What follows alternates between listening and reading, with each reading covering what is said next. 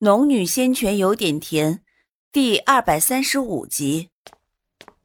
黑曜弓着身体，直视地上，抬头看着自己的阿达利。是，我答应过，但是你别忘了，你现在已经被巫族族人抛弃了。阿达利继续摇头。爷爷一开始就不赞同，是我想带着一批年轻的精灵离开这里，等我们安稳下来，实力足够强大。再回来接爷爷，所以现在请你们带我去找其他精灵。赵然，拿两件神器，我们不快点离开，找什么精灵？青木十分不满的喝道：“人类，你若是欺骗阿达利，阿达利也不会帮助你们离开。”阿达利怒瞪着青木，黑曜抿着嘴唇，皱着眉头看了紫韵一眼：“你带好他，我们去找精灵。”黑曜，青木见他此时还浪费时间，不由阻止了一声：“没拿到魂蝶，你能自己出去？”黑曜只看着他说了一句，便转头看着阿达利道：“走吧，快些带路。”阿达利没有再说话，站在紫韵的手心，指了某个方向。青木和黑曜以及余下的几个界外修士一起快速离开。而紫韵则看着旁边眼神迷惘的洛风，苍白的脸色露出一丝温柔，一丝向往。途中，黑曜又再次询问紫韵：“紫韵，你对这洛风似乎有些特别呀？”黑曜的目光落在洛风身上，弯着嘴角。紫韵转过头来，脸上的所有神色都掩藏起来，止于一脸的冰冷。他动了动灰白的唇，哼，这事与你们无关，我做好我该做的，也请你们不要过问我的事情。黑曜眼中闪过一道诡谲的光芒，目光从紫韵身上慢慢滑落到洛风身上，然后才缓缓收了视线，笑着道了声：“好。”这一层的空间虽然比较宽。但阿达利还是很快找到了族人所在的位置，他们刚一出现，就引起了一阵惊慌。而黑曜突然转头看了一眼身后，然后神色冷肃的说道：“他追出来了，阿达利，我只给你半炷香的时间。若不是他们有尊主赐予的脸息符，恐怕连片刻都难以坚持。”阿达利点了点头，还没说话。精灵群中的阿图就站了出来，他小小的身板挺得十分直，手中握着精灵骑士被附过巫力的剑，紧张小心的看着众人类，然后目光落在阿达利身上。你想做什么？阿达利，爷爷呢？阿桑雅此时已经醒过来，被阿姆伊以及其他族人拉着，才不至于冲上前来。阿达利目光扫过阿姆伊、阿桑雅，最后落到阿图身上。爷爷受了伤，但是没有什么大碍。什么？阿图大声喊了一句。阿桑雅听后也担心的哭了起来。青木不悦的皱了皱眉，低声催促道：“阿达利，说重点。”阿达利为难的看着阿图，然后道：“这些界外修士。”答应我可以带着巫族离开此地，离开红鸾星。我们现在就走，你们愿意跟我离开吗？阿达利，你究竟要做什么？阿图也忍不住怒喝道。阿达利不顾他的怒喝，继续看着其他族人。只有小片刻的时间，你们愿意跟我离开这里，离开红鸾星，去外面闯荡一番，超越巫族祖先吗？阿达利说完这话。终于有人蠢蠢欲动了，有几个精灵站出来。阿达里，我早就有这样的想法了。我们真的能够离开这里？这些人类有办法，只要你们愿意跟我离开，就一定能够离开。阿达利指着黑曜和青木他们，对着精灵说道。那几个精灵思索了片刻，然后朝前走出来。好的，阿达利，我们跟你离开。在几个精灵站出来后。又有一些精灵纷纷站出来，阿图大声喝止。可是年轻的精灵总不乏爱冒险的，不多时，便有上百个精灵站出来，想跟着阿达利离开。百余精灵尚不足精灵总数的百分之一，可是这些确实巫族最年轻的精灵，也代表着巫族未来的希望。阿达利，你带走了精灵，爷爷醒来会伤心的。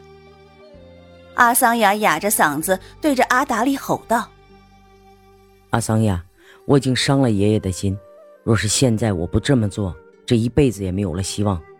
阿桑雅，阿姆伊，你们看着，阿达利一定会成为超越祖先的精灵。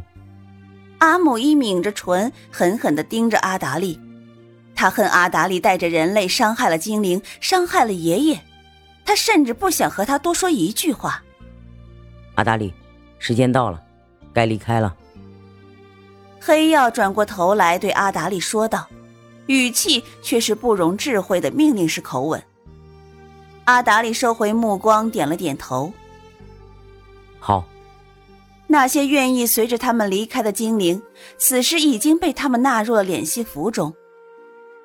阿达利没有再理会阿桑雅的哭泣，阿姆伊愤怒的目光，阿图的怒吼。他缓缓的念起了咒语，不多时。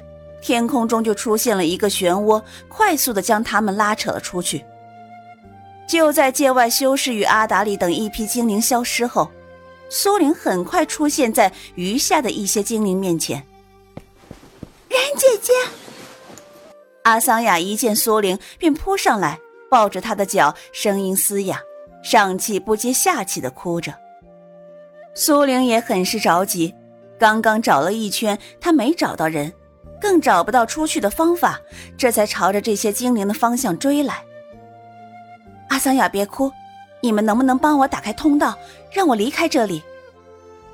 阿桑雅哭得无法说出一句完整的话来，还是阿姆一上前扶着阿桑雅，然后对苏玲道：“姐姐，阿达利带着上百个精灵和那些界外的修士刚刚才离开。”苏玲脸色一变。那你快把阿桑雅扶到一旁，帮我开启通道。阿姆伊重重点头，与刚刚的阿达利一样，念着同样语调的咒语。不多时，漩涡再次出现，把他扯了出去，一连穿出了四层，来到了悬崖外。他丝毫不停顿，飞快地调动灵气，飞起来。小红竟然还趴在山脚处等着他，见到他出现。顿时像打了鸡血似的站了起来，伸展开长长的羽翅。苏玲片刻不停顿，便跃上了小红的后背。顿时，小红张开尖尖的鸟喙，发出一声昂长的啾，便展翅而起，飞到九天之上。小红的速度极快，那些界外修士靠的是符文离开，他用御风术肯定是追不上的，只能希望小红速度快。能发现一些端倪，同时他站在小凤凰背上，穿云而过。他则闭上眼睛，灵气调动起来，覆盖附近上百里的地方，搜寻那些界外修士的下落。这一次他毫无保留，灵力完全施展，每过一处便会让那些低阶修士驻足，仰望天空，感叹这威压之强大。他连连追了数日。大眼王朝的每一个角落几乎都让他搜寻了一遍，竟然没有半点痕迹。他盘腿坐在小红背上，听着小红不满的啾啾声。这些天寻找下来，不知小红不耐，就连他也烦躁不安，心底那阵惊慌让他无所适从。他从乾坤袋中拿出洛风的遮天伞，灰扑扑的，看起来半点没有神气的微风。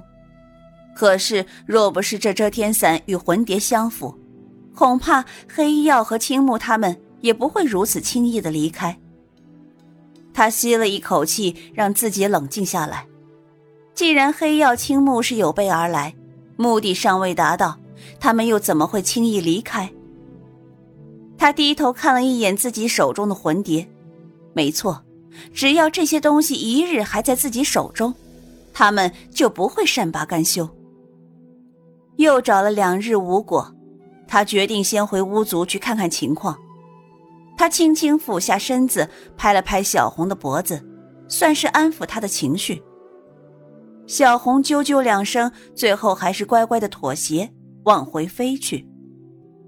这一次，苏玲进入巫族领地，便直直从第一层的通道来到了第四层，而阿图已经在他出现的位置守候着了。族长说恩人会回来，让阿图在此等候。没想到恩人真的回来了。阿图说着，朝着苏玲行了一个大礼，躬身九十度。阿图代表巫族所有精灵感谢恩人。阿图，你起来吧，我帮了你们，你们也帮了我，快带我去见见族长吧。阿图这才直起身体，点头道：“好。”说罢，就转过身和苏玲一道快速朝前走去。走进精灵王国的时候，这里已经没有了他第一次进来那种童话世界的感觉。那时候，这里的天空是纯净的，空气是清新的，充满了快乐的甜味。精灵的欢声笑语能让人放下一切烦扰，被这里的快乐氛围同化。可是现在，这里的天空依旧，却觉得压得人有些喘不过气。这里的空气也依旧，却再也闻不到那种充满快乐的甜味。所有的精灵都一副心事重重的模样，见到苏玲虽然还是友好，可是眉宇间也都染上了几分愁容。